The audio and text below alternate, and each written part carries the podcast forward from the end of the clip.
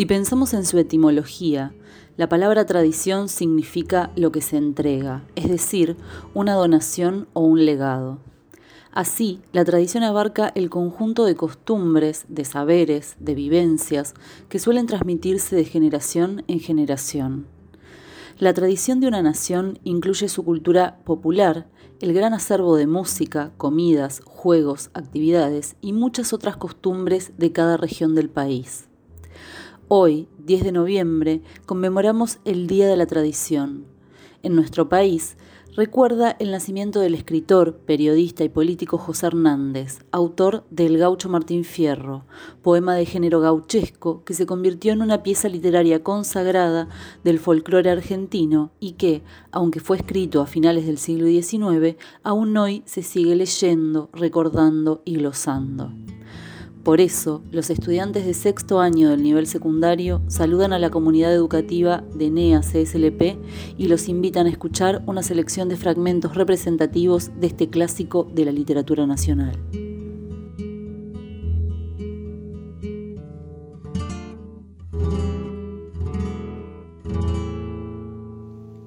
En los primeros versos, Martín Fierro se presenta como cantor y anuncia que va a contar su historia cómo de ser un gaucho, trabajador y un padre de familia, llegó a padecer las injusticias de la ley. Así nos describe cómo era la vida de los gauchos antes de que empezaran los problemas. Un hermoso registro de las actividades y las costumbres de nuestro campo. Yo he conocido esta tierra en el que el paisano vivía, y su ranchito tenía y sus hijos y mujer. Era una delicia el ver cómo pasaba sus días. Entonces, cuando el lucero brillaba en el cielo santo y los gallos con su canto nos decían que el día llegaba, a la cocina rumbeaba el gaucho, que en un encanto y sentado junto al jogón a esperar que venga el día, al cimarrón le prendía, hasta ponerse rechoncho mientras su china dormía tapadita con su poncho. Y apenas la madrugada empezaba a colorear, los pájaros a cantar y las gallinas a apiarse. Era cosa de largarse, cada cual a trabajar. Este se ata a las espuelas, se sale el otro cantando, uno busca un pellón blando, este un lazo, otro un rebenque y los pingos relinchando. Los llaman dende el palenque. Recuerdo, qué maravilla, cómo andaba la gauchada siempre alegre y bien montada y dispuesta para el trabajo. Pero hoy en día, barajo, no se la ve de aporreada.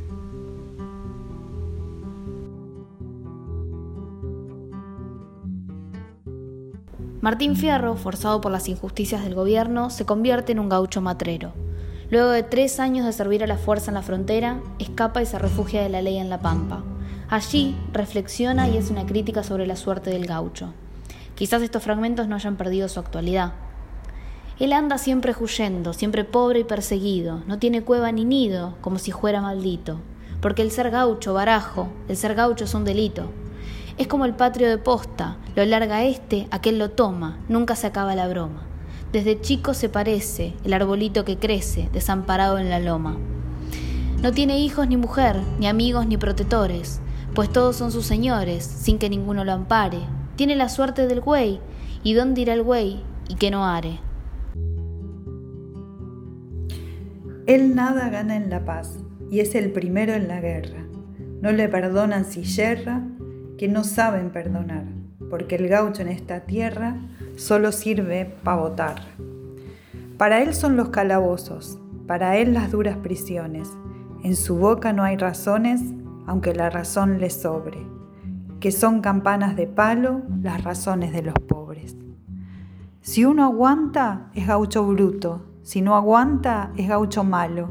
Dele azote, dele palo, porque es lo que necesita. De todo el que nació gaucho, esta es la suerte maldita. Vamos suerte, vamos juntos, desde que juntos nacimos y ya que juntos vivimos sin podernos dividir, yo abriré con mi cuchillo el camino para seguir.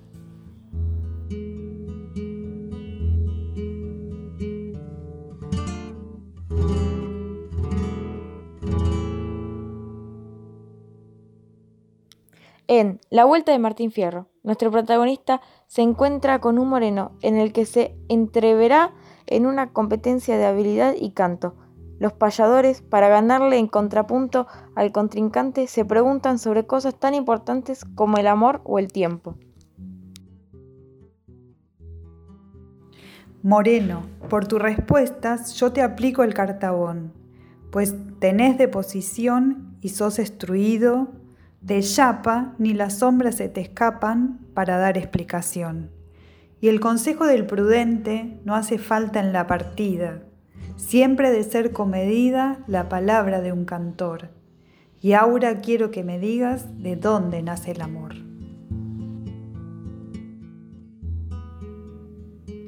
A pregunta tan oscura trataré de responder, aunque es mucho pretender de un pobre negro de estancia, mas conocer su ignorancia es principio del saber. Ama al pájaro en los aires, que cruza por donde quiera, y si al fin de su carrera se asienta en alguna rama, con su alegre canto llama a su amante compañera. La fiera ama en su guarida, de la que es rey y señor. Allí lanza con juror esos bramidos que espantan, porque las fieras no cantan, las fieras braman de amor. Ama en el fondo del mar el pez de lindo color, ama el hombre con ardor, ama todo cuanto vive, de Dios vida se recibe, y donde hay vida hay amor. Si responde a esta pregunta, téngase por vencedor. Doy la derecha al mejor y respóndame al momento. ¿Cuándo formó Dios el tiempo y por qué lo dividió?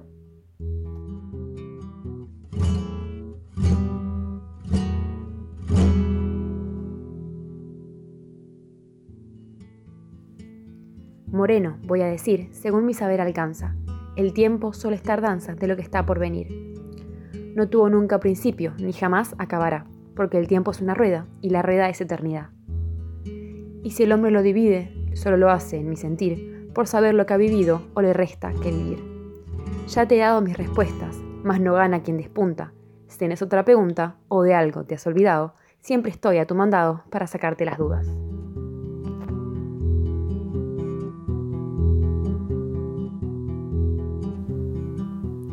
Los consejos. Esta es quizás la parte más recordada de este poema. Martín Fierro, al haberse reencontrado con sus hijos luego de años de ausencia y antes de separarse nuevamente, les da consejos sobre la amistad, sobre la valentía, sobre la vida.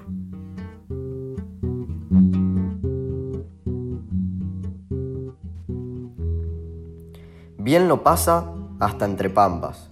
El que respeta a la gente, el hombre ha de ser prudente, para librarse de enojos, cauteloso entre los flojos, moderado entre valientes. El trabajar es la ley, porque es preciso adquirir. No se expongan a sufrir una triste situación, sangra mucho el corazón del que tiene que pedir.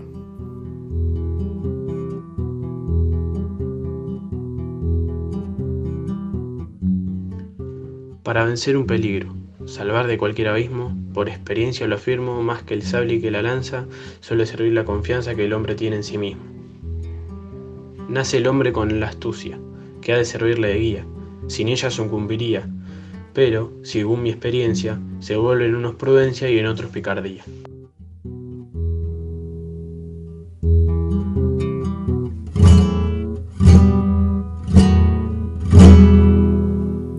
Muchas cosas pierde el hombre que a veces las vuelve a hallar, pero les debo enseñar y es bueno que recuerden.